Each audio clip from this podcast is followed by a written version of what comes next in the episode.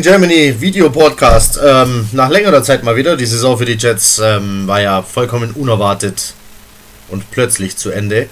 Ähm, und dann waren Playoffs. Die ersten Wildcard-Games sind im Kasten. Äh, deswegen gab es von unserer Seite nicht so viel. Ähm, deswegen heute, wir sind auf Headcoach-Suche, während andere Playoffs feiern. Ein paar Kandidaten sind auch im Rennen. Und äh, auf die wollen wir mal so ein bisschen gucken, aber auch auf die, die schon aus dem Rennen sind äh, und woanders unterschrieben haben. Momentan ist die Situation, die Jets suchen noch ihren Head Coach und die Dolphins. Richtig? Und Bengals. Oh, die Bengals sind auch noch da. Ja, ähm, sonst sind alle versorgt, alle glücklich, so wie es aussieht. Wie glücklich sie sind, finden wir dann während der Saison raus. Für uns noch im Rennen. Mal ganz kurz. Ja. Todd Monken, Offense Coordinator der Tampa Bay Buccaneers bisher. Immer noch Mike McCarthy, ehemaliger Head Coach der Green Bay Packers. Matt Rule, Head Coach, Head Coach, richtig? Head Coach der Baylor University. Und Chris Richard. Der ist, so, sag's, äh, sag's, sag's nochmal, Per. Was ist der? Defensive Backs Coach und Passing Game Coordinator bei den Cowboys. Passing Game Coordinator. Das ist äh, ein wunderschöner Titel. Also ein Defense-minded Mensch, Chris Richard, der ist auch noch da. Die vier aktuell. Ja, Richtig? Adam Gaze noch. Adam Oh, Gaze ist zumindest noch. ähm, Entschuldigung. Rennen. Entschuldigung, wie konnte ich den vergessen? Ähm, Adam Gaze, ehemaliger Head Coach der Miami Dolphins. Ja, das sind die Kandidaten. Ähm, gehen wir die der Reihe nach durch oder wollen wir erstmal uns ganz kurz mit denen beschäftigen, die wir nicht bekommen haben? Können wir gerne machen. Also Können ich wir gerne machen. sagen, Also komm, ich werfe mal den Namen in den Ring. Der Hype äh, war auf jeden Fall da. Cliff Kingsbury, KK, ganz kurz genannt. Äh, richtig gut aussehender Typ. Ähm, das ist der. Aktuell war er. Nein, doch, er war Offense Coordinator der USC. USC. Davor Texas Tech. So. Ähm, was hat der für in der Vita stehen? Der hat ganz viele Namen von ganz vielen Quarterbacks in der Vita stehen, mit denen er gearbeitet hat. Und ich glaube, das war's. Weiß jemand mehr über Cliff Kingsbury, außer dass äh, die komplette NFL vollkommen ausgerastet ist und ihn unbedingt haben wollte? Ja, also ich fange gerne an. Also, Ja, bitte. ähm, ja, Wenn kein anderer was über den man weiß. Ja, Cliff Kingsbury oder ähm, Ryan Gosling oder wie auch immer man ihn nennen mag. Ähm, ist ein, ja, so ein extrem charmanter Typ. Der hat, glaube ich, jetzt äh, bei Texas Tech hatte er äh, Patrick Mahomes unter anderem geformt. Ähm, dann war noch ein Baker Mayfield, mit dem er gearbeitet hat. Und äh, Davis Webb, soweit ich weiß. Ich bin mir aber gerade gar nicht so sicher. Auf jeden, ja, ne, auf jeden Fall waren das doch ein paar Namen. Und äh, er ist auch, glaube ich, erst 39 Jahre alt. Ähm, ja, es ist halt so dieser, ich glaube, auf diesen Zug springen halt sehr viele auf. Es ist aufregend, es ist ein offensive-minded Coach. Er wird äh, für unheimlich genial, was Offense angeht, gesehen. Ähm, hat aber bei Texas Tech nicht die sonderlich großen Erfolge gefahren. Also über die seine vier Jahre Coaching, ich glaube es waren vier, wenn es nicht sogar fünf waren, ähm, hat er einen Losing Record. Also er hat ähm, mehr Spiele verloren, als er gewonnen hat. Ähm, ist allerdings, wird also als den, the next Sean McVay gesehen. Also Ich finde es jetzt ein bisschen schwierig, das gleich so pauschal zu sagen, denn äh, Sean McVay und Cliff Kingsbury sind vielleicht beide offensive-minded und beide jung und weiß. Das war's. Ansonsten weiß ich nicht, wo da die großen Parallelen immer gezogen werden. Ähm, natürlich ist es jetzt hip und in, den jungen Coach zu nehmen und alle sagen, die NFL hat sich so verändert, Passing League und so weiter und so fort. Ähm, allerdings hat Cliff Kingsbury auch ein Air Raid System gefahren und dieses Air Raid in die äh, Air Raid Schrägstrich Spread Offense in die NFL zu übertragen ist auch eine harte Nummer. Ähm, und man sieht ja jetzt auch daran, den er äh, ist jetzt übrigens von den Cardinals gesigned worden, das ist also offiziell, hat dort einen Vierjahresvertrag bekommen. Ähm, die Cardinals-Fans, wie ich das jetzt gelesen habe, flippen alle nicht aus vor Freude, sondern fragen sich erstmal, wer zur Hölle ist dieser Cliff Kingsbury? Ähm, natürlich ist es aufregend, keine Frage. Ich wäre jetzt, glaube ich, auch gar nicht so super enttäuscht, wenn er unser Headcoach geworden wäre, ähm, weil es irgendwo so eine aufregende Nummer ist. Aber brauchen wir das? Das ist die, äh, das ist die andere Frage. Brauchen wir jetzt etwas Aufregendes, wo wir nicht wissen, was wir bekommen? Und man sieht jetzt auch, wen er als Offensive Coordinator holen will. Nämlich, wie heißt der? Jakes. Whitey? Keine Ahnung was. Irgendwie so dieser. So eine. Äh, Typ, auch aus, Typen aus dem College, mit dem er mal zusammengearbeitet hat. Ähm, den promotet er jetzt auch als Offensive Coordinator von Texas State. Also nicht unbedingt dem High-Profile-Programm. Ähm, der ist dort Head Coach und der will ihn jetzt Offensive Coordinator haben. Mit dem hat er zusammengearbeitet. Dieser Jake Spival oder wie auch immer der heißt, hat Cliff Kingsbury abgelöst bei Texas Tech und äh, hat in seiner Vita als Quarterbacks Coach äh, die ganz, ganz fetten Namen wie Geno Smith, äh, Davis Webb ähm, und noch irgendeine so Wurst, die nicht mehr Johnny spielt. Ja, genau, Johnny Manziel. Also äh, hat jetzt auch nicht so, wo man sagt, boah, der hat ja, also der hat Hall of Famer geformt. Ähm, also es wird so ein, die Cardinals gehen offensichtlich in diese Richtung, wirklich ganz jung, aufstrebend aus dem College das Ganze in die NFL zu übertragen. Und von Spielern wissen wir, wie schwer das ist. Ähm, Coaching und Spielen ist schwer, zu, äh, schwer auf, eine, ähm, auf ein Level zu setzen. Aber ich glaube, das ist einfach der Unterschied. Du musst als College Coach hast du junge, hungrige Spieler, die kein Geld verdienen und ganz hoch hinaus wollen und keine Grown Men, die äh, Millionen haben, mehr verdienen als du und, ähm, und schon genau wissen, wie, der Hase läuft. Also das zu übertragen ist halt wirklich eine schwierige Sache und ich glaube, dass Cliff Kingsbury mit Sicherheit äh, gute Aussicht hat in der Zukunft, ähm, was zu werden, aber er hat A, die Erfahrung nicht in der NFL, was nun mal ein ganz anderes Level ist als das College. B, ähm, er hat Vitamin B nicht, ganz entscheidend. Äh, er kennt nicht die entsprechenden Leute, die gecoacht haben, mit denen er. Man muss sich vorstellen, diese ganzen NFL-Coaches, das ist so ein Haufen an Leuten. Es gibt diese, ähm, diese Gewerkschaft und da reinzukommen ist auch alles nicht so einfach. Man muss sich da erstmal an Standing erarbeiten und dementsprechend kann er jetzt sich nicht aus einem großen Portfolio an möglichen Koordinatoren oder sowas äh, bedienen. Ähm, lange Rede, kurzer Sinn. Die Cardinals haben jetzt Cliff Kingsbury. Es wird interessant. Äh, sie hoffen, ihren nächsten McVay zu haben. Ich bin relativ froh, dass es an uns vorbeigegangen ist.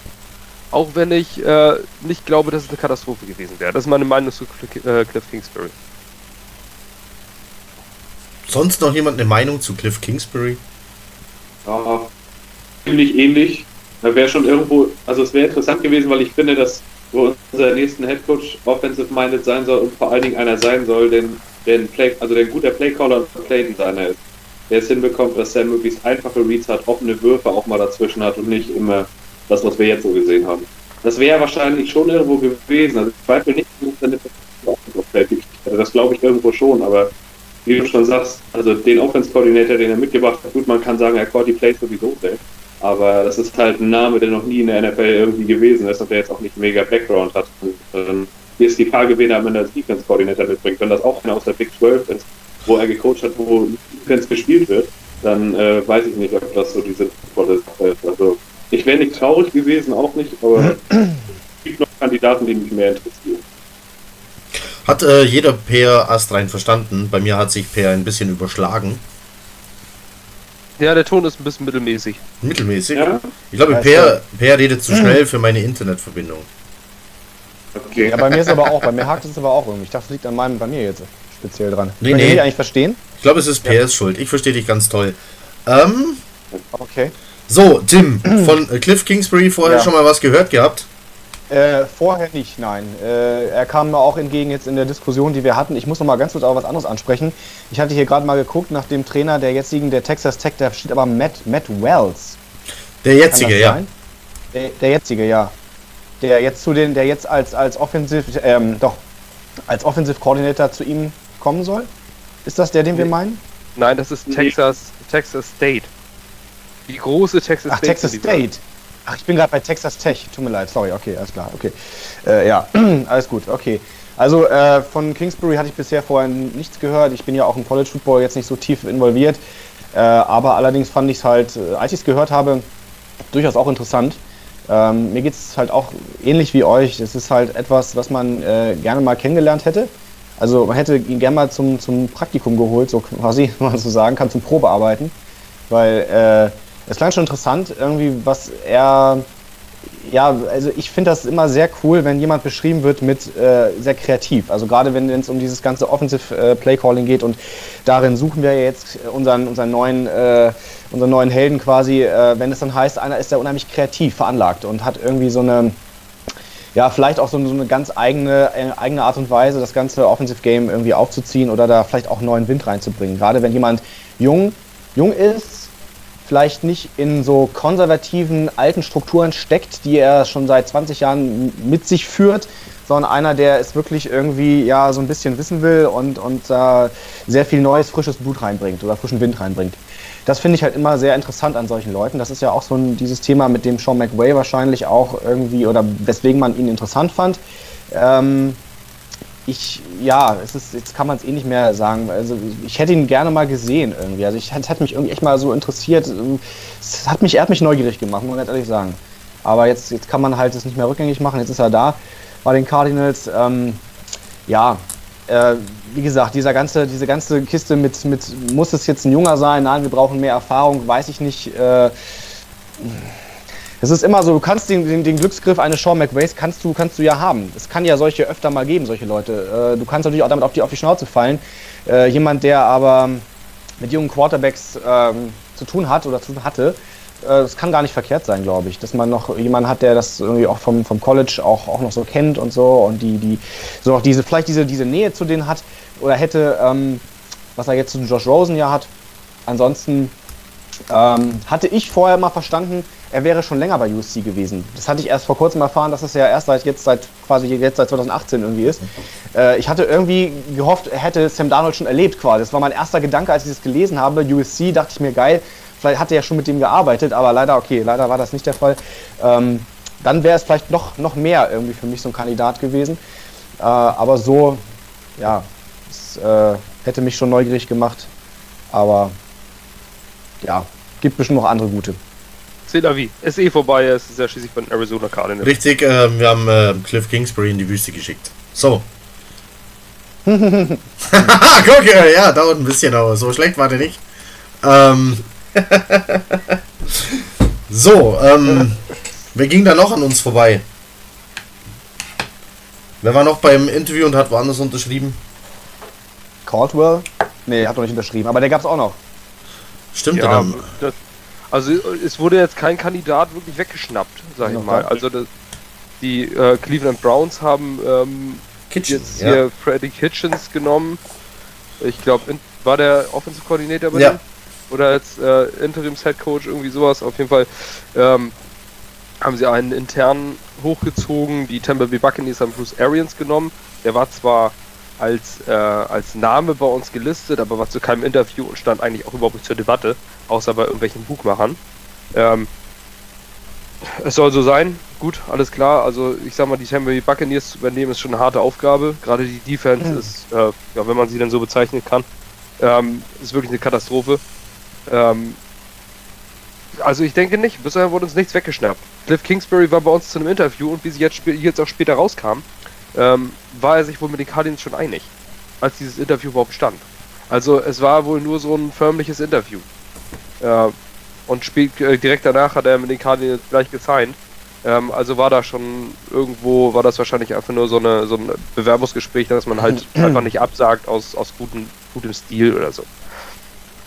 Ähm, wer ist noch jetzt aktuell? Das waren Buccaneers, Browns haben äh, Packers, haben wir, haben wir schon Cald Caldwell erwähnt?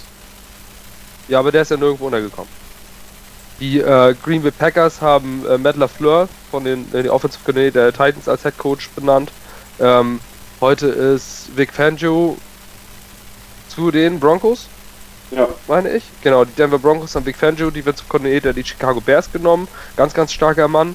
Wäre allerdings bei uns auf dem falschen Posten gewesen. Ein Defensive-Minded Guy. Ähm, sind wir uns alle einig, dass wir den aktuell nicht benötigen.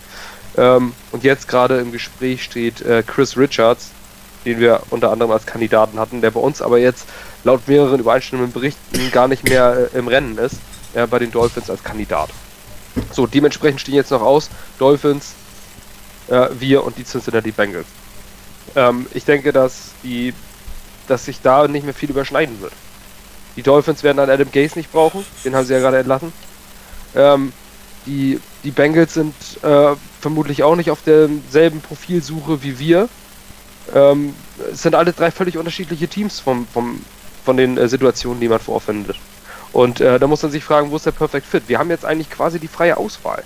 Also, es wurde uns niemand weggeschnappt, den wir unbedingt haben wollten. Allerdings sagt man sich jetzt, kommt doch mal endlich in die Puschen. Von acht haben wir jetzt drei was.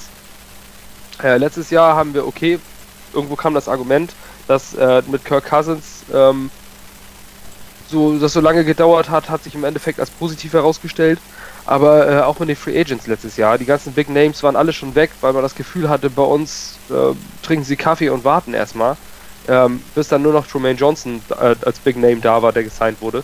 Ähm, ich bin es so langsam leid. Ich will, dass sie jetzt endlich mal in die Puschen kommen und dass wir heute Nacht noch erfahren, wer unser Coach wird. Die Interviews sind alle durch. Warum soll man ein zweites Interview führen? Die müssen doch jetzt so langsam mal eine klare Linie haben. Andere signen alle, alle andere entscheiden sich alle und bei uns wissen sie es immer noch nicht. Also kann natürlich auch sein, dass es nicht an die Presse getragen wird und es schon lange feststeht. Aber mein Gott. Ja, wollen wir die weiteren Kandidaten mal durchgehen? Ja. Oder? Na also, Todd Monken, Offense Coordinator der Tampa Bay Buccaneers. Ja, das ist mein persönlicher Favorit, da fange ich mal an. Ähm, ich fand, also, er war ja auch schon College Head Coach, das ist ein Offensive-Minded Guy hat jetzt äh, die beste Passing Offense der Regular Season in Tampa Bay, meine ich, gehabt, am Ende nach Statistiken. Und das mit Fitzpatrick und Winston, das finde ich gar nicht mal so unbeeindruckend, auch in der Situation, wo zur Debatte stand, ob der Headcoach bald geht. Also es ist keine einfache Lage und daraus das dann so zu machen, ist schon, finde ich, nicht schlecht. Er wird auch von vielen gelobt, dass er ein guter Leader wäre. Hat man so in Interviews, Fitzpatrick hat das zum Beispiel gesagt. Hat ja auch schon viele Trainer gesehen. Ähm, ja, ich finde ihn interessant. Er ist irgendwie die Mischung aus, hat schon NFL-Erfahrung, war schon Headcoach im College, ist Offense, kann Plays Design, hat jetzt in der NFL schon erfolgreich gecallt und ja, er bringt irgendwie alles so ein bisschen zusammen, wenn auch nicht die Mega-Erfahrung, aber er ist ja jetzt auch nicht der Jüngste. Ich meine, er ist schon Anfang 50. Also jetzt auch kein Rookie auf dem Posten. Ja, also ich finde ihn eigentlich am interessantesten von allen, weil ich auch einfach nicht so gerne jemanden nehme, der schon vorher woanders war. So eine so eine Einstellungssache, also jemand, der vorher schon so Headcoach war. Und deswegen finde ich ihn zurzeit von allen, die wir noch so als Möglichkeiten haben, am besten. Zumal man ja auch sagen muss, er hat die Plays gecallt, ne? Also er hat ja, ähm, genau. das, das Offensive Scheme der, ähm, der Buccaneers war zwar der Cutter Scheme, aber äh, das Play Calling ähm, hat Todd Monken übernommen. Und vor allem, ich meine, mit Quarter, äh, viele in, der, in dem Punkt, wo sie weit hinten waren, waren die Turnover. Aber die Turnover würde ich jetzt nicht unbedingt den Coaches und den Playcalling ankreiden, sondern eher den Quarterbacks. Und äh, da sind schließlich James Winston und äh, Ryan Fitzpatrick, die ähm, unheimlich gerne den Ball mal zum Gegner werfen. Deswegen würde ich ihm das jetzt nicht unbedingt ankreiden. ähm, Finde ich auch interessant. Also Mongen ist mit Sicherheit sehr interessant, auch aufgrund seines Alters und der Erfahrung. Ähm, wird er auch Leute kennen, die entsprechende Koordinator sind, hat das Vitamin B in der Liga. Ähm, ich würde ihn auch sehr interessant finden. Er ist zwar nicht mein Favorit, aber definitiv äh, nicht mal Nummer 2, sondern eher die 1B-Option von den vier Verblei verbliebenen. Es wäre interessant, also gerade für unsere Offense. Aber er müsste, glaube ich, einen ziemlich starken Defensive Coordinator mitbringen. Oder zumindest einen organisieren. Und Nummer 1, Passing Offense. In Yards, ja mit ja. James Winston und Ryan Fitzpatrick abwechselnd, weil sich Cutter nicht entscheiden konnte, wen will ich denn jetzt. Ähm, das ist schon äh, absolut herausragend. Ne? Ich meine, wenn man sich mal anguckt, was für, was für Typen das sind, die da, die da den Ball werfen, ähm, ist natürlich auch viel in den ersten vier, fünf Spielen äh, von Tampa Bay ähm, verdankt, als sie wirklich massig Passyards gemacht haben und Touchdowns ohne Ende. Aber ähm, die Offense wurde und wurde nicht schlechter und sie haben, glaube ich, auch vier Receiver mit 700 Yards plus. Ja. Und äh, also wirklich unheimlich viel. Und da ist ein Mike Evans, dann ist ein alternder Deshaun äh, Jackson da, ähm, ein Chris Godwin und ich weiß nicht, wer da dann noch die, die Yards gemacht hat. Ähm, ja, auf Tight End waren es natürlich, äh, also fit war OJ Howard. Ähm, ja, und danach, genau. ähm, danach Braid, aber Braid war weniger für die Yards, der war mehr Touchdowns. Red Zone Freed. Aber aber es ist halt sehr, sehr eine sehr, sehr interessante Offense. Und, ähm, naja, aber ohne Laufspiel oder mit wenig Laufspiel. Ich meine, Barber war jetzt nicht der Überflieger der Saison, dann kommt noch Jaquise Rogers dazu. Ja, aber das ist halt auch unheimliche ähm, Improvisation, wenn du sagst, ja. alles klar, ich habe die passenden Running Backs nicht. Ähnlich wie bei uns zum Ende der Saison nachher. Also ich meine, wir haben jetzt auch nicht überragende Running Back-Situation. Dann setzt du auf den Pass und dann, und dann funktioniert es auch. Und das nur mit mittelmäßigen Quarterbacks. ähm, das ist schon eine klasse Leistung. Also ich finde, äh, man darf es natürlich nicht immer nur an Referenzen mit, ähm, festmachen, aber ich persönlich springe ungern auf diesen Zug auf, es muss unbedingt ein ganz junger Coach sein. Das Alter finde ich total irrelevant. Ähm, es geht um Erfahrung, um Führungsfähigkeiten ähm, und diese Typen äh, mit 32, wie es ein McVay ist oder sowas, zu coachen, das ist eine absolute, das ist ein absolutes Kunststück. Ähm, wenn man jünger ist als manche Veterans und, äh, und die dann trotzdem als, als Leader coachen muss. Das kriegt nicht jeder einfach nur so hin. Da kann man nicht einfach sagen, der ist jung, der war mal Coach, also kann er das. So läuft das einfach nicht. Ähm, deswegen, also Todd Monken ist äh, auf jeden Fall eine sehr interessante Option. Und sie haben ihn interviewt als letztes, ich glaube gestern sogar, oder meine ich, ja. meine gestern. Gestern. Ähm, deswegen werden die jetzt da über ihren Tischen gerade sitzen und brüten, ne? Todd Monken wäre für mich auf jeden Fall eine gute, wirklich gute Option. Offensive-minded trifft zumindest die ganzen Voraussetzungen. Ja, also ich muss auch sagen, äh, es ist halt Wahnsinn, was, was, was die Buccaneers halt in ihrer, was sie für eine Kontinuität äh, an den Tag gelegt haben in ihrer Offense, weil sie sind ja wirklich kein, kein gutes Team. Also die letzten Jahre und, und, und die Saison ja auch nicht gewesen. Und äh, das, das ist so total der Kontrast eigentlich, so wie sie insgesamt abgeschnitten haben von ihren Siegen, Niederlagen und, und dann aber, was sie für eine Offense halt auf, an, an, an, auf das Brett gelegt haben. Ich hatte die in mein, ich habe mich im Fantasy-Team nicht einmal, glaube ich, nicht einmal getraut, die aufzustellen, weil ich immer dachte, das ist nur so eine Eintagsfliege. Das kommt jetzt so ein, paar, ein zwei, drei Mal, dann schießen sie durch und dann, wenn ich sie irgendwie aufstellen will, dann, dann, dann, dann verkacken sie es total. Also diese, am Ende war es einfach überraschend, was, was da wirklich für eine Kontinuität, oh, Kontinuität drin war. Ich brauche mehr Wein, sorry. ah, dann kann ich besser reden. Ähm, und deswegen ist das halt auf jeden Fall eine, eine ziemlich, ziemlich coole Sache, äh, jemand zu haben, der äh, das, das so in so einer Mannschaft, das so, so, für, so für so einen Kontrast in der Leistung, Leistungsverteilung gesorgt hat irgendwie. Und ähm, wir wollen sowieso einen Offensive-Minded Coach, ist klar. Aber ich kann mir jemanden auch vorstellen, wie er, wenn er das so gut drauf hat, warum soll dann auch nicht wirklich er auch derjenige sein, der die Plays dann auch callt? Also ich meine, du kannst ja einen Offensive Coordinator haben, aber du kannst ja auch den, den, den Head Coach, wenn er das wirklich so im Blut hat, äh, dann auch wirklich die, die, die Plays callen lassen. Ähm, dass, dass man da wirklich einen hat, der, der im Zweifel das wirklich beides gut abdecken kann. Natürlich kann das im Prinzip jeder Offensive-Minded Coach irgendwie auf irgendeine gewisse Art und Weise, aber ähm, irgendwie ich weiß nicht, irgendwie habe ich das Gefühl, dass das, das, das passt dann besser, als wenn ich jetzt einen Offensive-Minded Coach nehme, der die ganze Zeit nur Wide Receivers Coach war oder, oder Quarterbacks Coach war oder so.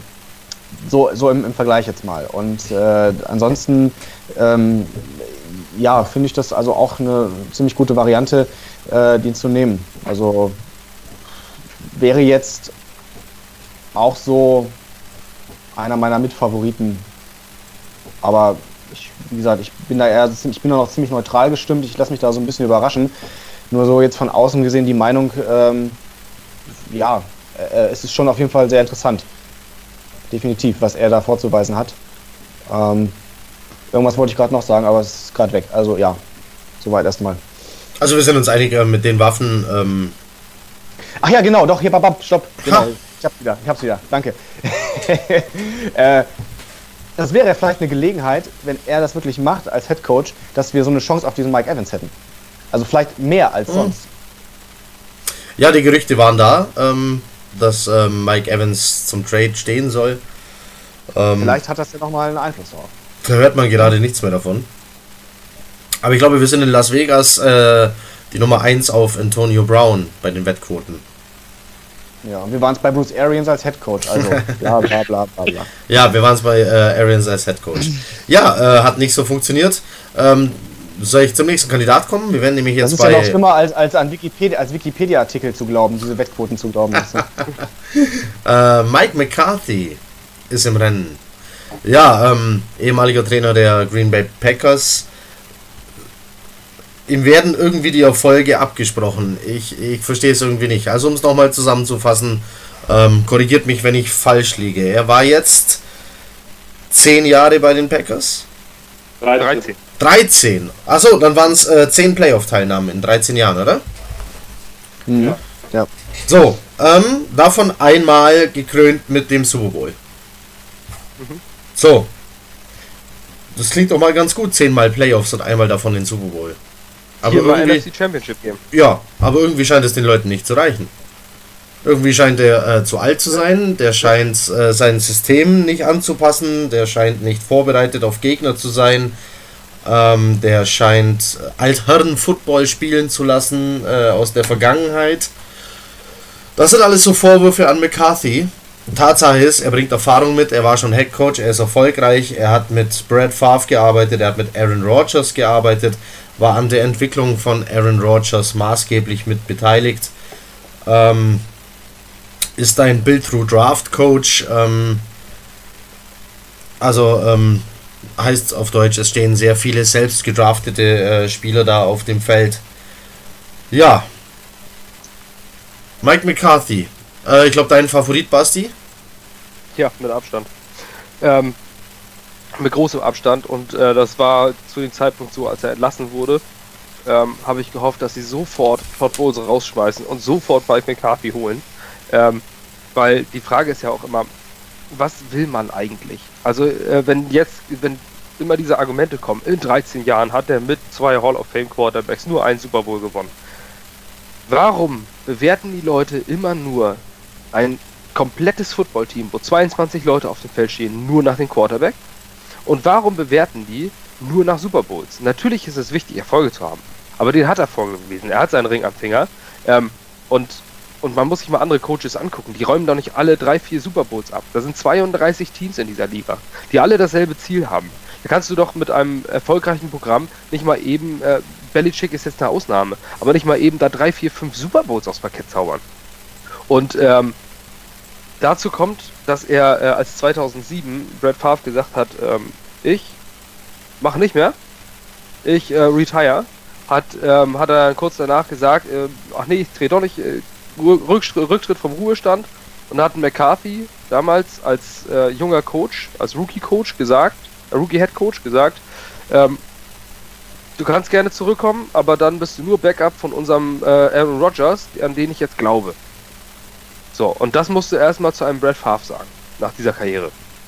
Ähm, der ist dabei geblieben, er hat ihn dann, äh, die Geschichte hat, erzählt es uns als Fans, ähm, er wurde dann getradet, Brad Favre wurde dann getradet, weil er sich mit der Backup-Rolle natürlich nicht zufrieden geben wollte, selbstverständlich nicht, wurde getradet zu den New York Jets und hat äh, danach noch einige gute Jahre gespielt. Das heißt, Brad Favre war nicht am Ende seiner Karriere. Ähm, und er hat trotzdem auf Aaron Rodgers gebaut und hat mit Aaron Rodgers diesen Run gemacht, den wir alle kennen. Ähm, so, und dann kommt jetzt, äh, kommt jetzt die Sache, wo man sich sagt, der, hat, der spielt immer so alten, eingefahrenen Football. Das glaube ich nicht. Wenn, äh, manche haben schon gesagt, äh, der hat immer denselben Gameplan. Wenn du immer denselben Gameplan hast, gewinnst du dann in 13 Jahren, dass ich 8, 9 Mal die NFC, äh, NFC North? Nein. Wenn du äh, immer denselben Gameplan hast, dann weiß der Gegner, wenn du immer denselben Gameplan hast, dann weißt du ganz genau, was passiert. Nämlich das, was diese Saison passiert ist, weil Jeremy Bates unser Offensive Coordinator war. Der, Geg der nächste Gegner guckt sich das Tape an und weiß, was passiert. Und dann kannst du dich darauf einstellen. Ähm, da stehen auch noch andere Spieler. Er hat einen Davante Adams zum Beispiel gedraftet, einer der ohne Zweifel aktuell besten Receiver dieser Liga. Ähm, er tradet, er, er, er, gedraftet, er draftet unheimlich gute Spieler und es war dieses eine Jahr, als 50 von 53 Spielern im Green Bay Packers Kader selbst, äh, selbst gedraftet waren. Das war unter McCarthy. Ähm, der hat einfach ein unheimliches Auge für Talent. Und das nächste, was dazu kommt, nicht nur an den Referenzen sollte man es beurteilen, sondern auch an der, äh, was ich vorhin schon gesagt hatte, an der Erfahrung und, ähm, und dem Standing in der Liga, das hat. Ich glaube, ein McCarthy kommt in den Meetingraum und muss sich nicht wie ein äh, Kingsbury oder möglicherweise ein Matt Rule oder sonst was erstmal den Respekt erarbeiten. Der kommt da rein die Leute hängen ihm an den Lippen. Weil sie wissen, alles klar, der hat so einen dicken Ring am Finger, den haben wir hier alle nicht. Ähm, der hat, äh, den, hab, den als ich damals vor dem College noch an der Playstation saß, war er schon äh, an der Seitenlinie, als ich gegen Green Bay Packers gespielt habe auf der Playstation als kleiner Butcher und jetzt steht er hier vor mir und ist der Coach. So, also das sind alles so ein paar so, so Punkte, die du als Coach mitbringen musst. Ähm, und ich glaube, gerade jetzt, wo er gesagt hat, er zieht nur den Jets-Job in Betracht. Ähm, auch das wird ihm übrigens negativ ausgelegt. Ja, aber warum auch immer. Äh, ja, meine, meine Schmieter sagt, äh, er zieht den Jets-Job nur deshalb als einzigen in Betracht, weil er keine anderen Angebote hat, was davon zeugt, dass er ein schlechter Coach ist. Was? Das ist totaler Bullshit. ich, also, ich zitiere ja nur. Ja, ja, aber es hieß ja schon, der Manisch Meter erzählt sowieso nur Bullshit, aber es hieß ja schon, die Browns und die, ähm, Und die Cardinals haben auch schon Interviewangebote gemacht, die er abgeschmettert hat. So, das heißt einfach, er ist jetzt nach so vielen Jahren Erfahrung und nach 13 Jahren Headcoach in der NFL einfach in der Position zu sagen, ich habe es nicht zwingend notwendig, äh, ich würde es gerne machen, aber wenn, dann kann ich mir auch die Rosinen rauspicken. Und dann sucht er sich jetzt die Situation aus bei den, bei den Jets, wo er A, hoch draften kann, das ist sein Ding, wo er B, jede Menge Free Agency, ähm, jede Menge Cap Space für die Free Agency hat, was übrigens auch interessant ist, weil ein Free Agent lässt sich nicht nur vom Geld locken, nicht jeder, äh, sondern auch davon, wer ist der Coach, wie ist die Situation, kann ich da was gewinnen. Ähm, und ein Mike McCarthy kennt viele in der Liga, weil er schon, weil schon viele unter ihm gearbeitet haben und nirgendwo kam was Negatives durch. Niemals hat irgendjemand gesagt, der McCarthy ist aber ein Arsch.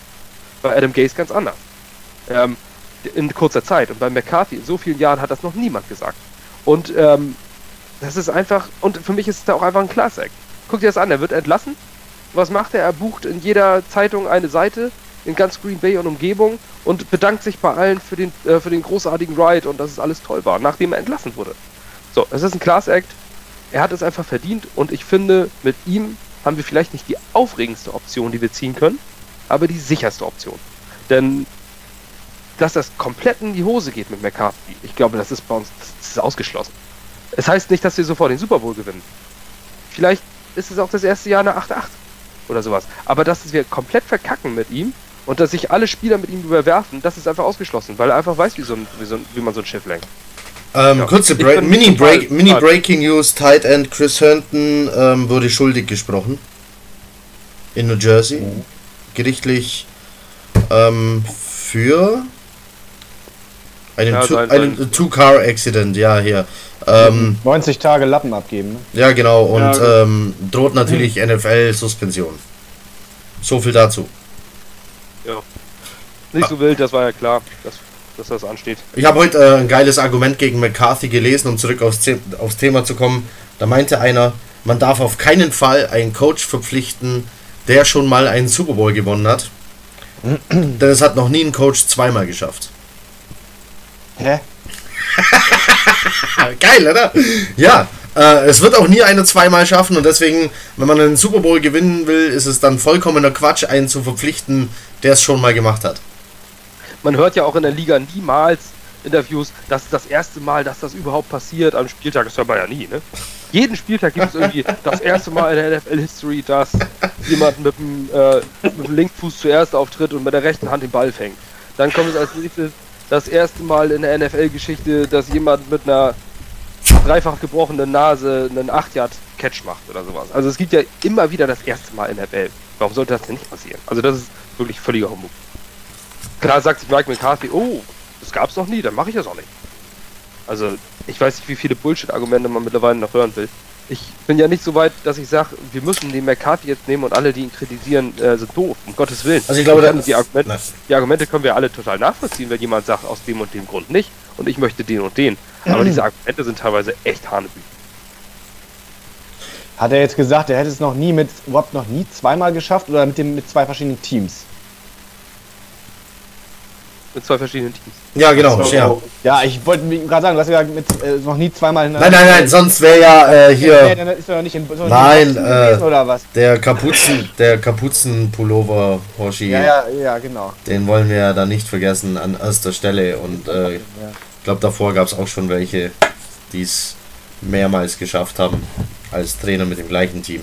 Aber nicht mit unterschiedlichen. So, deswegen, deswegen nimmt keinen Coach, der vorher bei einem anderen Team war und damit den Super Bowl geholt hat. So, Mike McCarthy, mit Sicherheit die sicherste Option, das stimmt. Ähm, vielleicht aber, vielleicht mögen ihn auch deswegen viele nicht, weil er vielleicht gleichzeitig, weil er so sicher ist, die langweiligste Option ist. Ähm, vor allem eben die, die Kingsbury gerne ge- gesehen hätten. So die most risky Option unter all denen. Aber kommen wir zu einer weiteren Option, die aus dem College kommt und ähm, ja, vielleicht ein bisschen riskant ist. Ähm, Matt Rule. Ich hab, ich kenne ihn nicht. Er hat, die Letz-, er hat die letzten zwei Seasons mit 10-4 abgeschlossen, ist das korrekt? Nur die letzte, die davor nicht, meine ich. meine nur die aktuelle letzte. Davor war bei den er ist jetzt zwei Jahre bei Baylor, glaube ich, wenn ich mich jetzt nicht irre. Und der hat im ersten Jahr war eins und irgendwas, aber da hat er ein Team übernommen, wo niemand mehr war, weil die irgendwie einen Recruiting-Skandal oder sowas hat. Also das kann man ihm nicht unbedingt ankreiden. Also ich habe hier, glaub, ich glaube, ich habe hier einen Gesamtrekord als Headcoach von Baylor von 8-17. Hä? Nein. Doch, das kommt schon hin. Oder kann er ja nicht die Saison 10-4 gespielt haben? Nein, 7-5 waren das, glaube ich. Er hat, aber er hat ähm, ein, also Baylor hatte so einen äh, Sexual Assault, also so einen ja. sexuellen Missbrauchsskandal ähm, und hat dadurch diverse äh, irgendwelche Sachen verloren und wurden ihm genommen von der NCAA. Äh, keine Recruits kamen dahin und äh, mussten diverse Strafen durchleben und deswegen hat er ein 1-11-Programm umgewandelt in ein 7-5-Programm. Ich glaube sogar mit einem Bowl-Sieg am Ende, ähm, ja. meine ich, Texas Bowl oder so. Und, ähm, und vorher hat er es mit der Temple University ähnlich gemacht. Hat auch Losing-Programm übernommen, das äh, und mal eben in einem, innerhalb von ein paar Jahren Turnaround zu einem zu einem 10-2 äh, zu einem 10-2 Team gemacht. Also die Differenzen hat er. Er hat auch schon in der NFL gearbeitet. Oh mein Gott. Bei den Green Bay, äh, bei den, bei den äh, New York Giants, du verunsicherst mich. Äh, oh, äh, Entschuldigung. Ähm, Benjamin Albright. Ich versuche gerade rauszufinden, wer Benjamin Albright ist. Ähm, NFL Draft Quarterbacks, Radio and TV Guy, Madden Generic Face, Model for Backup Quarterbacks. Hä? Also, okay, komm. Ähm, nee, Albright sieht jetzt nicht wie ein offizieller Experte aus. Was ist denn mit dem? Äh, der hat getwittert, äh, der Coach-Job tendiert gerade Richtung Matt Rule. Achso, ja, genauso wie das Karl Abramson von ihm getwittert hat. Äh, das, war die erste, das war die erste Antwort. Äh, die erste Antwort auf den Tweet ist, aber Carl Abramson had it first. Genau. Ja, deswegen, ja, vielleicht ist es, was ich auch schon vorhin gesagt habe, vielleicht wird es ja auch Ron McDonald. Also, äh, ihr seht schon, ich bin abgelenkt. Ich sitze hier äh, bei Twitter, versuche ständig zu aktualisieren, warte ähm, ja, aber das, das haben wir gestern auch schon getan. Ja, das, das. Aber ähm, passiert es gleich. Einfach, einfach, noch zu hier, Matt Rule. So, das, das Ding ist ja, der war ja, ist ja gelernter Linebacker und äh, hat auch Defense, hat Defense ähm, gecoacht und dann halt wurde er irgendwann umgewandelt auf die Offense. Ein guter Coach kann auch beides, da musst du nicht unbedingt perfekt die Offense kennen, äh, dass du die Offense auch trainieren kannst. Das Coaching ist immer wie Führungskräfte, du musst nicht unbedingt von deinem Fachgebiet die beste Ahnung haben, du musst es führen können. Ähm, ist mit sicher eine interessante Option. Aber bis auf ein Jahr New York Giants Offensive Line Coach hat er auch noch nichts gemacht in der NFL. Das heißt, er ist auch ein typischer College Guy. Wäre so ein Reach wieder irgendwie, zu sagen, alles klar, das könnte jetzt, äh, könnte jetzt jemand werden. Ich wäre auch, glaube ich, nicht ganz unglücklich. Allerdings, bis auf das, was ich jetzt, das ist alles nur angelesenes Wissen, was ich jetzt äh, gesehen habe. Ich habe den noch nicht coachen sehen und ich weiß nicht, wie sein Coaching-Style und wie sein Offense überhaupt aussieht. Ähm, die Referenzen, zwei Programme aus Losing-Programmen umzudrehen, sind interessant. Aber äh, das wäre etwas, wo ich sagen würde, alles klar, nehme ich zur Kenntnis, dass er so ein Headcoach ist, muss man erstmal abwarten. Keine Instant-Begeisterung. Der unbekannteste irgendwie von denen, die jetzt genannt wurden. Er ist jetzt auch erst relativ spät in die Diskussion mit reingekommen oder auch erst recht spät rausgekommen, dass sie ihn überhaupt interviewt haben. Ähm, ja, ist schwer zu sagen. Also ich finde ihn auf dem College fast noch den riskantesten, weil ich meine, wenn ich mich jetzt nicht täusche, dass er immer zwei Koordinator hat, die selbst die Plays ansagen, Offense und Defense, und er selbst das gar nicht macht, sondern sich hauptsächlich aufs Fühlen konzentriert. Das finde ich dann schon schwierig. Wenn er aus dem College kommt, dann braucht er zwei starke Koordinator in der NFL. Die muss er erstmal finden mit seinem Resümee. Also ich weiß nicht, ob er, also ich meine, er callt seine Offense selbst, sondern er coacht einfach als Head Coach. Und dann ist es schon weiß ich nicht. Also er ist auf jeden Fall ein Local Guy. Ich habe gelesen, er ist angeblich schon immer Jets-Fan gewesen. Das ist ja vielleicht auch irgendwie, ist ja auch nicht schlecht. Aber ob das jetzt so als Resümee reicht, ich finde ihn von den Kandidaten jetzt tatsächlich vom Background irgendwie am schwächsten. Auch wenn viele sagen, er ist also ein guter Anführer, ein guter Leader. Aber er ist auch noch sehr jung. Also ähm, was heißt sehr jung? Und da hätte ich Kingsbury fast voller gefunden, weil er eben Plays callt. Jetzt muss ich mal eine Sache mal einbringen. Ich habe ja, mir geht's genauso, ich habe von dem auch noch nie was gehört. Ich habe den vorhin erst gegoogelt, den Typen. Also, äh, keine Ahnung. Laut Wikipedia ist er ja schon bei den Jets angeblich, aber äh, ja, äh, die sicherste Quelle, die es gibt, auf jeden Fall. Ähm, was, wenn, wenn der wirklich Jets-Fan ist, stelle ich jetzt mal die Frage in den Raum, ob das nicht vielleicht ein Nachteil wäre, wenn jemand quasi voreingenommen ist. Irg egal, ich weiß jetzt nicht in welcher Situation jetzt, aber äh, sagen wir einfach, der ist Jets-Fan. Nehmen wir mal an, er ist das. Gehst du vielleicht mit einer anderen Brille daran? Nicht mit der neutralen Brille, die du vielleicht brauchst, um genug Professionalität an den Tag zu legen, sondern du bist vielleicht auf irgendeine Art und Weise durch das Fansein irgendwie, ja, auf eine gewisse Art beeinflusst, voreingenommen, wie auch immer. Ja, ich weiß Vielleicht nicht. Also, also ich erwarte doch von einem für der... Für mich jetzt nicht negativ, also nicht unbedingt positiv, dass er Jets-Fan ist. Also ist für mich jetzt kein Argument, dass er sagt, ja, der muss jetzt hier unser Trainer werden. Keine ja, Ahnung. Vielleicht, vielleicht, ist dann äh, so im Gegensatz zu einem, wenn man, wenn man ein Anti-McCarthy-Argument bringen will, zu sagen, der ist vielleicht schon ein bisschen satt, der hat schon seine Erfolge, dass man vielleicht bei einem Matt Rule sagt, der nicht irgendein random Team übernimmt, sondern sich sagt, Mensch, das Team meines Herzens und da äh, stecke ich noch ein bisschen mehr Herzblut rein. Ich weiß nicht, also ich finde das Argument auch immer ein bisschen, bisschen äh, dünn, äh, ja. die, aber ich glaube nicht, dass es ein Nachteil ist. Im Gegenteil, denke ich mal eher. Weil dann, ähm, dann sieht man vielleicht auch mal nicht nur das harte Business, sondern auch die Sicht der Fanbase, wie das zum Beispiel eine der großen positiven Attribute von Rex Ryan war, ähm, der auch oft die, äh, auch die Fans gesehen hat und gesagt hat, was wollen die Fans eigentlich? Weil man hat ja das Gefühl, dass wir vom Front Office als Fans einfach völlig ignoriert werden. So, die einen sagen, das ist gut, weil es ja Business ist. Äh, ich finde, das gesunde Mittelding ist richtig. Man sollte auch auf seine Fans hören. Und wenn das ganze Stadion aufsteht und boot und rausgeht, ähm, dann muss man auch mal auf seine Fans hören und sagen, irgendwas stimmt hier nicht. Das sind ja schließlich auch meine Kunden. Ähm, also man sollte auch auf die hören und deswegen finde ich es auch gar nicht so verkehrt, wenn er auch ein kleines Herz für die Jets hat. Wie es übrigens auch Le'Veon Bell hat. Der ist auch so groß geworden als Jets. Aber das stimmt. Also, verkehrt, verkehrt ist es bestimmt nicht. Äh, es ist, kann auch absolut, absoluter Vorteil sein, wenn er wirklich mit, mit seinem ganzen Herzen äh, da reingeht und äh, quasi für die Jets wirklich den Super Bowl gewinnen will, so als wirkliches, als, als Ziel eines Fans. Aber ich weiß nicht, irgendwas, irgendwas stört mich daran. So vom inneren Gefühl her sagt mir irgendwas, wenn jemand so eine Fanbrille aufhat, kann das auch irgendwie nachteilig sein. Ich weiß nicht warum. Irgendwie. Also es kann ja, in beide Richtungen ausschlagen, aber irgendwie, weiß ich nicht. Aber er war O-Line-Coach bei den New York Giants. Also Wir haben keinen Defense-Coordinator mehr. Zur Info. Ist Casey Rogers Casey Rogers will be joining Todd Bowles in Tampa as his D-Line coach. Auch wie glaube ich. Ist das für Bowles jetzt durch? Vorhin habe ich noch gelesen, dass er auch in Betracht zieht, bei den Bears anzufangen. Ich auch, aber oh, es ist Manish Mita, der das vor 23 Sekunden getwittert hat. Es ist jetzt ja. 21.40 Uhr äh, bei dieser Aufnahme. Oder? Ja, aber auf jeden Fall ist, äh, übernimmt äh, Todd Bowles den größten Kackhaufen der Liga. Deswegen Hut ab, wenn er das schafft, die Buccaneers Defense einigermaßen äh, ligatauglich oh, zu machen. Ja, warum nicht? Na, es wäre interessant. Aber Casey Rogers war, war, für mich ohnehin immer ein riesiges Fragezeichen im Defensive Coordinator. Ich hätte ihn auch nicht, also... Gefühl, der war also, einfach nicht anwesend. Den also, hast du nirgendwo gesehen. Du hast das Gefühl gehabt, das ist so ein irgendwie Todd Bowles zweite Persönlichkeit oder so. Ich habe den auch nie also, gesehen. Ich habe, ganz ehrlich, ich habe, ich habe Casey Rogers nicht einmal wirklich wahrgenommen im Fernsehen an der Seitenlinie. Nicht einmal. Nee, ich weiß nicht, wie der aussieht. Ich weiß nicht, wie der aussieht. Ich weiß. War oben. Ja. Ja, aber dann eben, äh, oder eben oben. Okay, siehst du, da geht's schon los. Siehst du, das, das kriegt man auch nicht mit. Äh, aber ich habe den, der, der, wurde nie eingeblendet, der wurde nie irgendwas gezeigt, gar nichts. Ich weiß gar nicht, wer das ist eigentlich. Aber ich weiß, wusste schon, dass er unser Defensive Coordinator ist.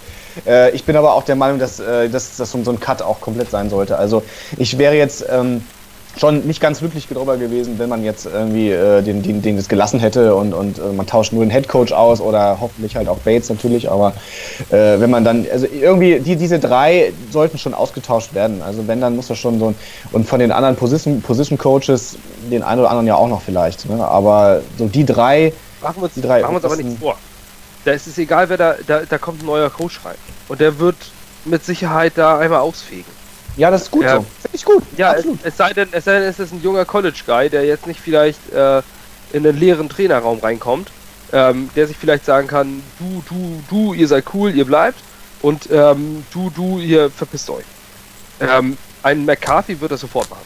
Und deswegen ja. ist, glaube ich, auch das große Fragezeichen, warum die Jets noch so lange hadern, unser Front Office. Ja, Weil der, nicht. Also ich, ich bin auch ja, der, will, der will ein bisschen Mitspracherecht haben und äh, das könnte ein Clash geben zu äh, zu, zu McKagan, der ja auch gerne draftet. Also das, ich, ich glaube, dass das die Blockade ist, warum McCarthy den Vertrag noch nicht unterschrieben hat.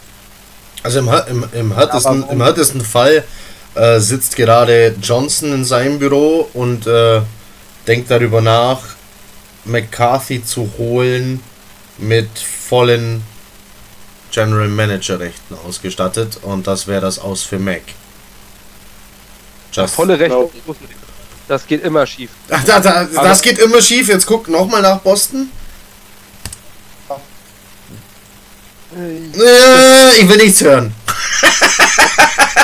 Ich, ja, ich sag mal, du kannst jetzt. Benutzt, benutzt einfach keine Worte mehr wie immer und, Ja, du und alles und Du keine. kannst jetzt ja nicht den, den, den Teufel mit äh, so, so, also nee, ich finde jetzt gerade keinen passenden Vergleich, aber du kannst ja nicht irgendwie, äh, das ist ja, du kannst ja nicht immer alles mit dieser, mit dieser Best oder Worst äh, vergleichen. Nein, auf keinen Fall. Aber äh, es ist ein System, das auch funktionieren kann. Jetzt ist eben die Frage, äh, selbst wenn jetzt, okay, McCarthy will vielleicht nicht die volle Macht, will er ja vielleicht auch gar nicht, schließlich hat er da ein Team zu leiten. Äh, das sollte eigentlich genug Arbeit sein für einen Head Coach.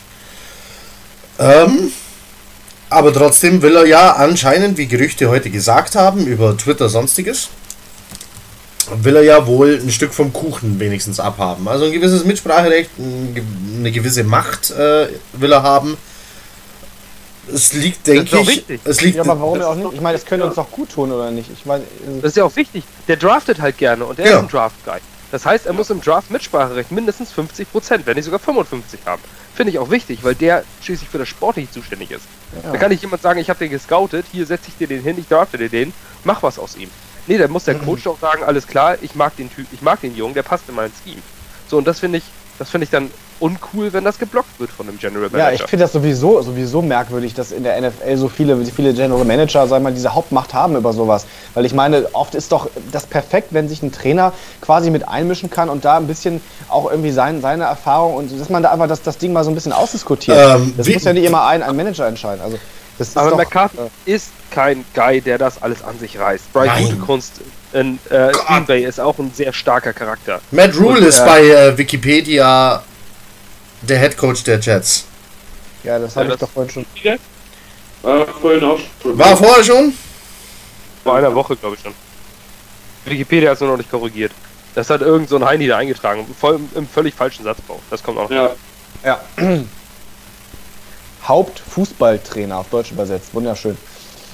Ja, ist Hauptfußballtrainer der, Mm, ja, ja. New York, der New York Düsenantriebe. Nein, da steht Jets. Da steht Jets. Es Ja, steht, steht Jets, steht Jets. Hauptfußballtrainer der New York Aber, Jets. aber in Englisch steht er at the New York Jets. Von daher, von daher beenden wir den. Wir, wir beenden jetzt einfach den Podcast. Das Thema ist durch. Wir haben unseren Headcoach. Wikipedia sagt das, dann kann das doch nur stimmen, mein Gott. Das ist doch alles, das ist doch keine, keine Auf jeden Fall. Ja, auf jeden Fall äh, denke ich, dass es, dass es ganz großer Bullshit ist, der ja teilweise verbreitet wird. Und man darf da einfach an nichts glauben, wenn es nicht von Rich Chimini oder, oder äh, Ian Rappaport kommt. Weil momentan äh, die New Yorker, wir wissen es ja alle, New Yorker Medien und wir als Jets-Fans haben das ja auch schon sehr übernommen, sind alle extrem ungeduldig und äh, da wird irgendwie jede, jeder Strohhalm, an dem wird sich gekrallt und dann wird dann ein News draus gemacht und verbreitet. Als es hieß, McCarthy ist ja so arrogant, der will 10 Millionen und ein Privatjet. Wer erzählt so eine Scheiße? Also jetzt mal ehrlich, der sitzt, die sitzen im Büro und haben ein Interview und da setzt sich doch kein McCarthy hin. Ähm, der sagt, so, ich will ein Privatjet und 10 Millionen, sonst mache ich das hier nicht. Naja, wenn er Weißt du, schon bei den Jets Trainer ist, dann will er natürlich auch einen Jet haben. Mein Gott, ist doch klar. Aber dann sagen die sich, Also, aber ich das, Ich das würde hat eine einen wollen. Bedeutung, ein ganz anderer Zusammenhang. Das hat, das ist alles. er, er hat nur gesagt, dass er sich auch Zeit für seine Familie nehmen will und daraus deutete jetzt jemand mit der Frage hinten dran, äh, did I hear äh, private jet? So, aus dieser Frage wird dann gleich gemacht, Mac McCarthy will ein Privatjet. So, also diese, diese Boulevard-News, das ist so, ja, es ist einfach, es ist einfach zum Kotzen. weil, ähm, weil immer wieder was draus gemacht wird. Ich will einfach nur jetzt noch vor veränderte Tatsachen gestellt werden, weil da kann mir doch niemand erzählen, wenn die mit ein paar Leuten im Front Office sitzen und in ihrem Büro, dass da wirklich was durchsickert. Und dass Ja. dann äh, so jemand sagt, also der McCarthy hat gesagt. Nein, das wird, das ist nirgendwo, äh, nirgendwo steht das irgendwo zur Debatte, was der gesagt hat. Ich glaube, der hat einen guten Vertrag verdient. Und ich, auf eine Sache wollte ich nochmal hinaus, da habe ich vorhin vergessen. Dieses Super Bowl-Argument. Der hat nur einen Super Bowl gewonnen. Ja? Guck dir mal einen der größten Coaches an, die jemals auf diesem Planeten gewandelt sind. Don Schuler. Achso, Entschuldigung. Übrigens Head Coach der 72er Miami Dolphins. Die einzige Perfect Season mit Super Bowl. Ja, ja, ja, ist ja gut. Der war 25 Jahre Head Coach der Miami Dolphins. Hall of Fame. Der war vorher Trainer der Baltimore Colts. Damals das Nonplusultra der Liga. Zwei Super Bowls hat er gewonnen. So. Und er hat Mit aber. zwei äh, verschiedenen Teams, nein. Mit den Dolphins, beide. Nein. Also doch mit zwei Auch? verschiedenen Teams. Nee, ich, weiß- hat er mit den Baltimore Colts. Nee, da hat er doch den Super Bowl verloren gegen. Wie hießen die noch? Ah, mm, Düsenantriebe, New York Düsenantriebe waren das. Ja, ge- genau, die Düsenantrieben. Nee, also ich gucke mal. Ich müsste das jetzt nochmal googeln. Ich weiß jetzt allerdings oder? Mit seinem Quarterback Josef Namachi. So, genau. ähm, Josef äh, Lamatsch. Doch, mit den Dolphins. Ja, tatsächlich. Mit den Dolphins zweimal Super Bowl. Gut. Aber Also da die sind ja zweimal in den 70er Jahren zweimal nacheinander geworden. und da sagt man jetzt ein McCarthy, 13 Jahre mit den Green Bay Packers und ein äh, Don Shula, über 30 Jahre Head Coach, Hall of Fame, einer der besten, ohne Zweifel, der beste Head Coach, den es Hm. jemals gegeben hat. Wenn du jetzt noch gleich einen Vince Lombardi hinzuziehst, der hat zwei Super Bowls gewonnen. Wo ist denn da jetzt der riesige Unterschied? Wo will- willst du denn wissen, dass McCarthy in den nächsten 15 Jahren nicht auch noch einen Super Bowl? Zwei Also Super Bowls sind doppelt so viele wie einer. Genau. Alles Das mal dopp zwei. doppelt so Aber- viele. Aber ich finde, das ist einfach so ein, so ein, so ein Anzeichen dafür, dass dieses Super Bowl-Argument einfach nicht zieht. Ja, das wollte ich damit Ja. einfach nur mal gesagt haben. Als Also ich- ich- Coach, der je gelebt Ich kann auch noch mal was zu McCarthy sagen. Also das ist ja der einzige, ja doch eigentlich, ich muss mal überlegen, ich glaube der einzige Name, der mir von Anfang an bekannt war. Ähm, es ist einfach, ich kenne den schon seit so vielen Jahren äh, als Trainer. Ich, ich, ähm, ich, hab, äh, ich fand früher die, die, ich fand die Packers auch immer so ganz cool. Früher, das war auch noch zwar zu Brett Favre's Zeiten, aber irgendwie, äh, ich weiß nicht, ich fand, man kennt diesen, diesen Kerl so lange und, und ich bin allein deswegen, weil es derjenige ist, den ich einfach am längsten kenne. Deswegen kann ich ja gar nicht anders sagen. Also für mich persönlich ist es der Favorit. Der, dieser Todd Monken ist für mich ja nur im Rennen mit, weil ich jetzt so die Bucks ja auch sozusagen verfolgt habe, die Situation der Liga und wie sie gespielt haben und äh, die Offense, wie gut die war und so weiter. Äh, ich kenne weder einen Matt Rule noch kenne ich wirklich einen Cliff Kingsbury, der einfach für mich, der einfach nur eine gewisse Neugier erzeugt hat, aber äh, McCarthy ist für mich einfach, weil ich ihn einfach kenne, eben für mich derjenige, weil äh, die anderen, ja, wie gesagt, die sind, die, die Namen hatte ich vorher nie großartig gehört.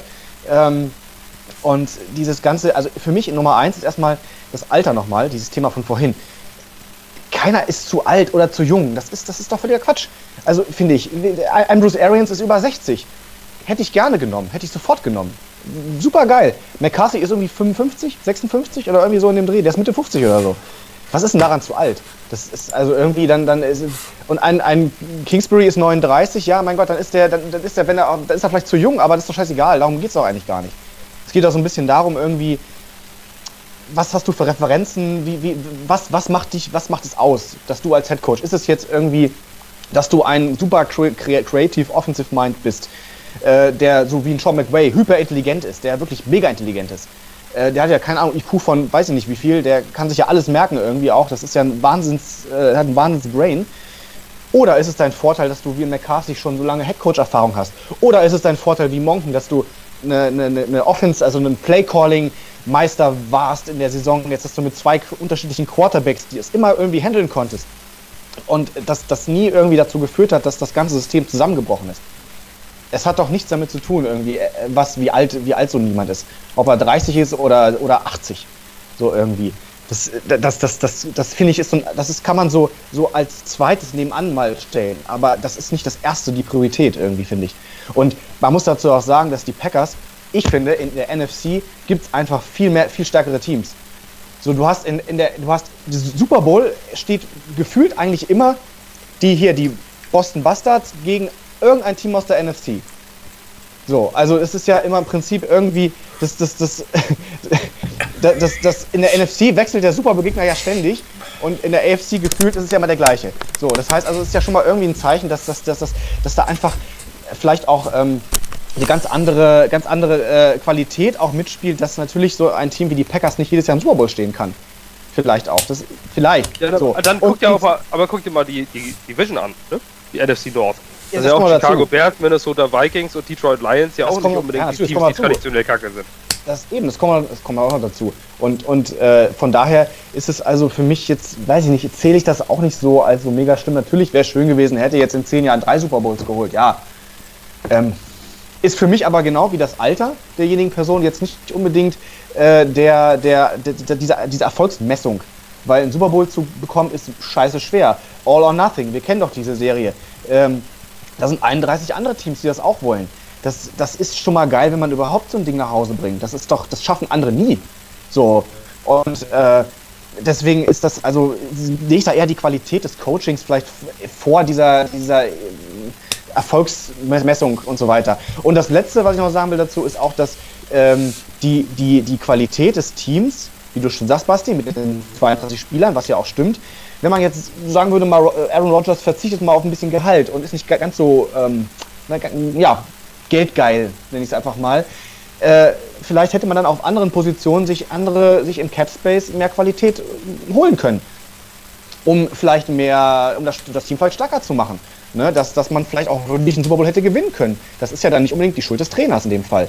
Und dann kann man ja auch sagen, okay, McCarthy sieht ein Team wie die Jets, die äh, Cap Space haben, wo er vielleicht nochmal die Chance hat, jetzt wirklich was, was damit anzufangen und nicht wie ein Aaron Rodgers, der ihm quasi das meiste des, des, Space, des Cap Space irgendwie wegnimmt und für neue Spieler gar keinen großen Platz mehr bleibt, um das Team weiter formen zu können, also weiter auf Kurs zu halten. Ist vielleicht die Chance für ihn, das jetzt äh, hinzukriegen wieder erneut. Sicher, so. Sicherlich, er sieht, ja, er sieht ja auch die Gelegenheit, was er mit den Jets machen kann. Was ich, mich, was ich mich aber auch immer frage, ist jetzt, unabhängig ob es jetzt ein McCarthy ist, sondern wenn man sich nur unsere Situation anguckt, mal, versetzt euch mal in die Situation, ein neutraler Fan zu sein, der die gesamte Liga betrachtet und äh, jetzt hast du folgende Situation. Du sollst ähm, kurz vor der Free Agency ein Power Ranking aufstellen. Und dann hast du ähm, einen Head Coach Matt Rule mit dem Quarterback Sam Darnold. Sagst du, die setze ich auf 30. Die sind noch nicht gut, mal abwarten, was an Free Agents kommt. Dann hast du ähm, die nächste Situation, Tont Monken. Sagst du, wow, aufregend, aber irgendwie, ja, weiß ich auch nicht. Also, ja, könnte was, aber dann hast du aber die Situation Mike McCarthy als Head Coach mit dem Sam Darnold als Quarterback, mit dem Jamal Adams als Defensive Leader. Da macht dieser Name schon was aus. Und schon setzt du die in den Power Rankings vier, fünf Plätze hoch. Das macht der Rest der Liga auch, die, äh, die aktiv sind. Und die Free Agents, gerade die Offensive Free Agents, sagen sich, ja, für den Spiel würde ich gerne mal spielen. Der hat schließlich aus dem Adams einen Top Wide Receiver gemacht, Second Round Pick übrigens. Ähm, der hat äh, den Quarterback super gemacht. Bei dem hat ein Aaron Jones dieses Jahr, den vorher vor der Saison kaum jemand auf dem Zettel hatte, einen Top Running Back rausgemacht, der viel äh, erlaufen hat. Man darf auch nicht vergessen, dass die Packers dieses Jahr trotzdem eine sehr gute Offense hatten, wenn du die Zahlen anguckst. Ähm, die haben trotz der, trotz der vielen Misserfolge eine sehr gute Offense gehabt. Ähm, immer hatten sie eine gute Offense. Und es war immer aufregend, Green Bay Football zu gucken. Das kann man, äh, kann man hindrehen, wie man will. Green Bay anzugucken war immer interessanter Football. Ähm, das ist entscheidend die Free Agents, das zieht die. Und äh, das zieht auch die Big Names, wenn du einen Big Name Head Coach hast. Und das ist auch das, was ein Jamal noch gefordert hat. Natürlich, was der jetzt fordert, sei mal hingestellt, weil er ist immer noch in seinem Rookie-Vertrag, aber er ist ein Leader. Aber er fordert auch irgendwo mal Big Names. Und äh, so ein Big Name ist ein McCarthy. Ich will einfach Mike McCarthy. Ich will können, wir, können wir trotzdem noch über den Typen reden, haben. über die Typen reden, über die wir noch gar nicht geredet haben? Wie zum Beispiel ein Adam Gaze. Ja. Ja, aber komm, jetzt mal ohne Quatsch. Was würde, gibt, gibt es irgendwas, was für Adam Gaze sprechen würde? Er ist 40. Das. Die Spieler ja, hassen ihn. Schon mal ein vernünftiger Offensive sein. So ist es ja nicht. Er hat auch aus Miami mehr Siege rausgeholt, als man von denen so gedacht hätte in den drei Jahren. Aber von dem hört man so viele Berichte, dass der so einen schwierigen Charakter haben soll.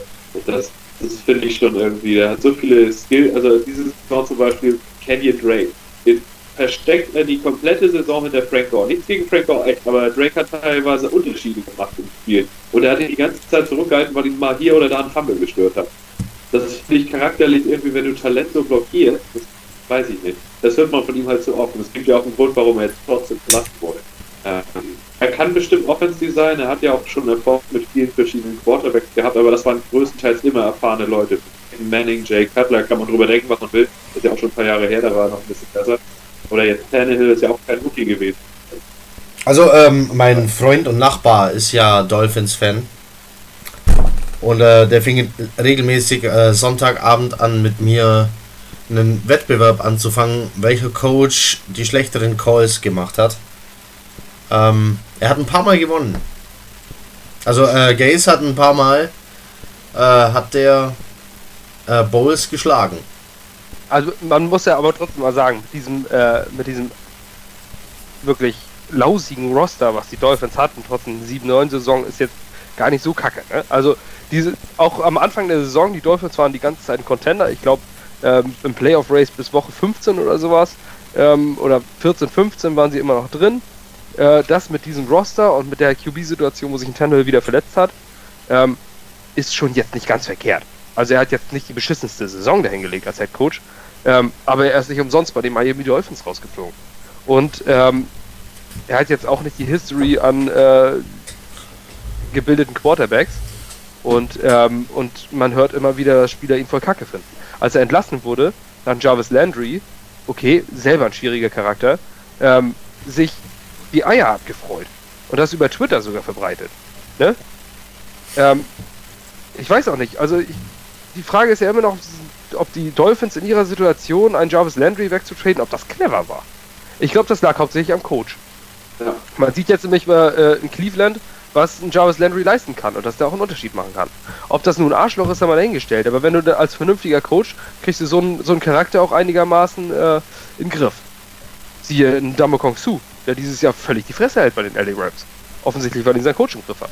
Oder weil äh, der Typ, der links von ihm steht, noch größer ist als er. Ja, naja, aber, aber, sie, aber, der, aber der McVay kriegt es mit seiner Autorität offensichtlich hin, schwierige Charaktere unter einen Hut zu bringen. Ich habe gedacht, die, die Rams implodieren. Das ist nicht passiert. Ich, äh, ich dachte Ähm, da, ja, aber nicht ja. an. Also Su war nicht der erste, von dem ich dachte, der rastet aus, sondern ähm, wie heißt er denn? Cornerback, ähm, vorher bei den Broncos. Akib Talib. Äh, Ja, ja, Akib Talib, ja. ja. Goldkettensammler Ja, von ähm, Das ist so die Crabtree. Sache. Und das hört man von, von, hat man von Gaze nicht nur bei Landry gehört, sondern auch bei anderen. Ähm, ich glaube, das wäre die grundsätzlich falsche Entscheidung, einen Adam Gaze zu holen. Das ist für mich definitiv der letzte Platz in den übrigen Kandidaten, die ich jetzt gerne hätte. Na, da wir, also der letzte Platz von denen, die du gerne hättest. Oder von allen, die noch da sind. Denn du willst Adam Gaze ja gar nicht. Die im Rennen sind. Dann hätten wir noch ganz kurz, obwohl er gerade hier bei Twitter favorisiert wird auf den Head Coach Job der Miami Dolphins, Chris Richard. Defensive Backs Assistant Coordinator Coach, was auch immer der ist. Ähm, ja, Defense minded, Zurzeit.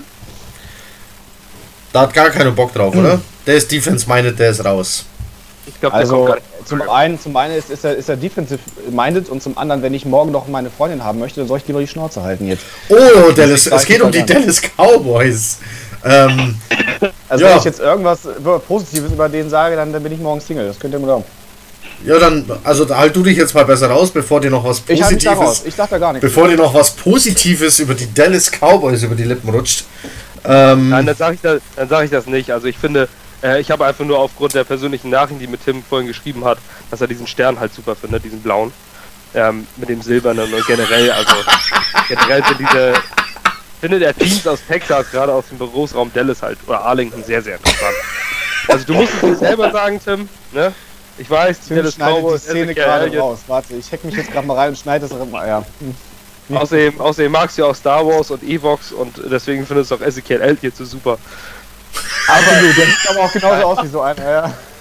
Nein, aber ich, aber ich finde es ähnlich wie du, dass er äh, die Defensive Backs in, in, bei den großartigen Dallas Cowboys, Americas Team, wirklich sehr gut gemacht hat. Aber ich denke, dass er für uns einfach die falsche, äh, das falsche, die falsche Entscheidung wäre. Und Was ist denn mit diesem, mit diesem äh, hier aus Kansas hier? Eric Bayenimi oder ja. wie Bien? Oh, Keine Ahnung, wie man Bay- Bayenimi oder. äh, Bienimi. Ist doch egal. Also der Offense Coordinator der Kansas City Chiefs. Stimmt. Eric B. Der wird nirgendwo mehr genannt. Ich glaube, das war so ein typisches, äh, so ein typisches Oh, jetzt, Rule äh, Interview. Echt jetzt? Ehrlich? Also, ich finde, wenn, wenn das stimmt. Also, zuerst mal, Rooney Rule heißt das Ding. Ja. Die besagt, man muss mindestens, also bei seinen Coach-Interviews als NFL-Team, mindestens eine Person einladen, die äh, einer ethnischen Minderheit angehört. Ähm, Also ethnische Minderheiten äh, in den USA, wie jeder weiß, sind alle außer den Indianern. Nein. Ähm, so, also ethnische Minderheit. Bianimi ist schwarz, ähm, zählt somit als ethnische Minderheit. Und wenn das, also diese Regel stört mich sowieso. Ähm, über die kann man lang diskutieren. Ist ähnlich wie mit der, keine Ahnung, Frauenquote in Managements oder so ein Quatsch. Äh, ist das gut für Frauen, ist es nicht gut für Frauen?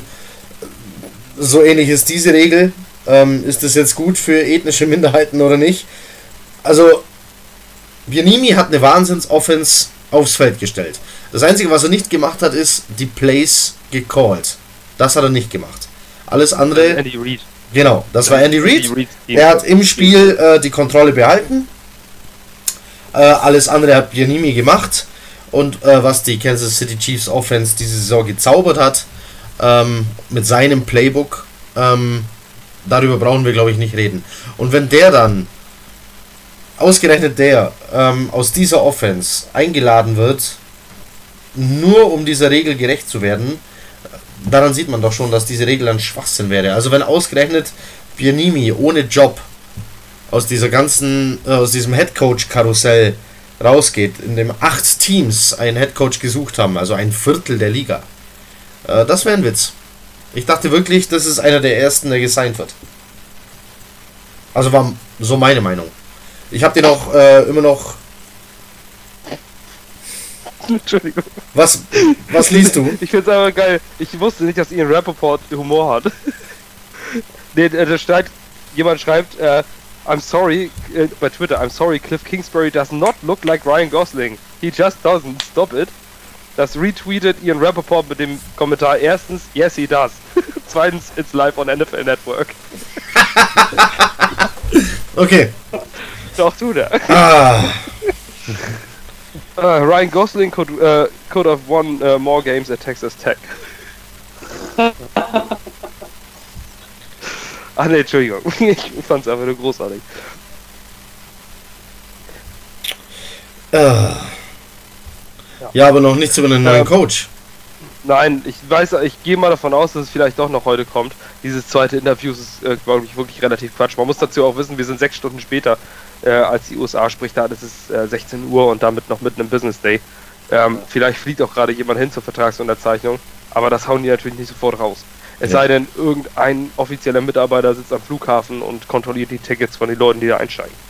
Ähm, es, also Chris Richards, um das mal kurz abzuschließen, ich glaube, der kommt einfach gar nicht in Frage. Der wurde jetzt auch bei den, äh, bei den letzten Kandidaten gar nicht mehr genannt. Ähm, mit Sicherheit ein interessanter Coach und auch äh, definitiv wären wir in einer anderen Situation ein Kandidat, den man ähm, in Betracht ziehen könnte, aber ja, einfach kein Perfect Fit. Brauchen wir nicht. Ja, ich bin interessant. Äh, ich bin, äh, Ich bin interessant, ja, ich auch. ich bin gespannt. Ich habe davon gehört, ja. Ich hab, äh, Nein, ich bin gespannt. gibt Leute, die Ähm. sagen, der Strunk, der ist ein ganz interessanter. Ja, das äh, Was man letztes Wochenende wieder gesehen Person hat. sagen das vielleicht nicht. Ähm, aber Sehr sympathisch ist übrigens Bastis äh, Bruder. Schöne Grüße an der Stelle, falls er zuguckt. Ähm, ja, er wird es wird wahrscheinlich sehen. Bengals-Fan und anwesend bei unserem Treffen letzte Woche. Ja, und hat äh, dich äh, sicher nach Hause begleitet. Ja, das war dann doch. Das war sehr, sehr nett von ihm. So, Ich glaube, das war's auch schon. Was ich glaube, wir sind mit den Kandidaten durch. Wir machen jetzt aber trotzdem noch, ähm, ich will von jedem noch einmal hören, wer der absolute Wunschkandidat wäre. Und wer die maximale Unzufriedenheit auslösen würde. Basti. Glasklarer Favorit habe ich von Tag 1, als er entlassen wurde, gesagt, Mike McCarthy. Für mich äh, eine glasklare Nummer 1 Option. Für mich sogar fast alternativlos unserer aktuellen Situation. Ähm, und bei Adam Gaze würde ich, glaube ich, äh, diverse elektronische Geräte, die mir das anzeigen, zerstören. Ja, Per. Wunschkandidat äh, auf jeden Fall Todd Monken für mich zurzeit. Ich finde ihn einfach interessant. Alles, was da jetzt von ihm rübergekommen ist, dass er schon Headcoach auch mal im College gewesen, hat schon Erfahrung. Ja, Was ich, also wenn ich jetzt nicht besonders gut finde, wäre tatsächlich Matt Rule, weil ich finde, der bringt zu wenig mit, um Head Coach jetzt von den New York Jets zu werden. Es ist mir einfach irgendwie zu dünn, es ist zu wenig Erfahrung, zu wenig Hintergrund. Er kam jetzt in letzter Sekunde rauf und ich glaube, das ist nämlich an Material ein bisschen, ein bisschen sehr dünn. Tim. Ähm, da ich ihn eben schon lange Jahre erlebt habe, Mike McCarthy, ähm, und ich ihn halt kenne, ähm, Todd Monken, weil er interessant für mich ist, auch so als, so als meine 1B quasi, aber Mike McCarthy auf jeden Fall. Ähm, worst Case Chris Richards. Also nicht, nicht weil ich jetzt sagen muss, sondern weil es einfach so ist, weil ich das einfach überhaupt nicht passend finde. Ähm, Adam Gaze, ja, der ist mir sowas von egal eigentlich. Äh, also den will ich auch nicht, aber äh, Chris Richards wäre so auf jeden Fall, weil er defensiv eben ist, äh, Worst Case. Ähm, und äh, mit Matt, Matt Rule würde ich sagen, treffen wir uns einfach nächstes Jahr beim Tailgating und trinken Bier zusammen. Perfekt ist doch also. Ähm, bei dieser ganzen Coach-Geschichte war es ähnlich wie vor der letzten Draft mit den ganzen Quarterback-Prospects. Ähm, da habe ich meine Meinung ja fast minütlich geändert, wer jetzt der Richtige sein könnte. Äh, mein Top-Favorit war Cliff Kingsbury. Ich war so ein Verrückter. Ich habe gesagt, einmal den ganz unkonventionellen Weg gehen, nicht die Nummer sicher nehmen. Ähm, ich habe einen grandiosen Vergleich gefunden. Ähm, ich bringe den auch gerne nochmal an. Äh, geht an euer DVD-Regal, dann sucht ihr da die ganzen Sportfilme raus und dann guckt ihr, wer gewinnt. Das sind nicht die Mike McCarthys, die gewinnen. Ja? Ähm, das sind äh, andere Coaches, äh, andere Teams. So, nee, äh, ich muss mich trotzdem. Das äh, aber auch, nennt man Hollywood auch die Traumfabrik. Also, äh, jetzt hier. Jetzt, jetzt wird mein Leben hier gerade. So, Re Remember the Titans ist äh, hier wahre Begebenheit, äh, genauso wie Road to Glory. Ähm, so, und äh, viele mehr. Ja, die Cleveland Browns sind aber auch eine wahre Begebenheit. Die, die Browns, äh, die musst du jetzt auf dem Zettel haben hier. Noch. Ja, musste wirklich. Ich, ich Ja, glaube. die haben jetzt hier den, den, die haben die, die Freddy Küche. Die haben so, ein, irgend so eine Wurst da halt geholt. wir, warten wir mal ab. Die, die, es war die letzte Auswahl zwischen Freddy Küche und Kevin Stefanski. Ich, glaub, Also ich, meine, glaube das bei den Browns. an, als wäre das irgendwie so, eine, so, so ein äh, Den- mitten im Leben, als wenn es den Browns- Headcoach suche. Den Browns hat Jetzt, nie. weißt du den die Browns- sind. Ne? Den Browns hat nie was zum Erfolg gefehlt. Die Browns hatten für den Erfolg einen Bremsklotz zu viel. Das war Hugh Jackson, der ist weg und jetzt äh, geht's mit dem Team auf jeden Fall bergauf. Ähm, so, also komm, ich brauche einen Favorit. Ich nehme äh, Todd Monken. Ähm, einfach weil, ja, wie gesagt, ich war im Team Kingsbury. Ähm, konnte mich einfach mit seinem guten Aussehen endlich mal identifizieren, endlich mal ein Coach, äh, der, ähm, mit dem ich mich identifizieren kann. Wahnsinnig sexy, der Typ. Ähm, McCarthy wäre mir zu langweilig. Komm, das, das ist die zu sichere Sache. Ich, nee, äh, ich muss aber weg von Kingsbury, weil der ist ja äh, leider vergeben. Äh, Deshalb nehme ich. Kingsbury wäre für mich auch die 1B gewesen, ne? Dann hätte ich den Monken nicht genommen. Also jetzt reden wir mal über die, die noch da sind. Ich nehme Monken. Ich nehme Monken. Ich, Ja, äh, gut. Matt Rule, ich weiß, ich weiß nicht. Kann das gehen? Nee, ich nehme ich nehm Todd Monken. Komm, ähm, mein Favorit ist äh, Todd Monken. Wenn ich gar nicht will, ist Gaze inzwischen. Da, dann nehme ich noch lieber den Richard, der ist zwar Defense-minded, aber mit einem richtigen Offense-Coordinator, einem richtigen ähm, Coaching-Stuff kann da ja vielleicht was gehen. Irgendwas muss er ja haben, dass er mehr als ein Interview hat für eine Head-Coach-Position. Also, Todd Monken, mein Favorit, Adam Gaze mag ich nicht. Damit sind wir durch. Ähm, eure Auf jeden Fall Meinung? bei uns 2-2. Das ist interessant. Ja, Todd Mon auf jeden Fall ist klar, klar Favoriten Todd Monken und, äh, Und McCarthy, ja. uns schlägt, schlägt offensichtlich gerade die Erfahrung, dass äh, unerfahren. Ja, ähm, nach Monken kommt bei mir schon Matt Rule, natürlich. Bei dem, bei der. Also, ha, McCarthy ist schon, der ist schon gut. Ach, nee, komm, sonst ende ich wieder alles. Aber zumindest einigen wir uns darauf, dass äh, bei zwei keiner von uns unglücklich wäre. Und das sind Monken und, äh, und McCarthy. Da würde keiner von uns sagen, Kacke. Sondern, äh, also ich würde ähnlich. Ich bin McCarthy absolut voll, voll und ganz Team McCarthy, schon seit Anfang. Äh, jeder, der mit mir so gechattet hat, geschrieben hat, weiß das. Ähm, aber auch bei Monken würde ich sagen, gutes, äh, gutes Hiring. Ja. Würde ich, ähm, also das, Mhm.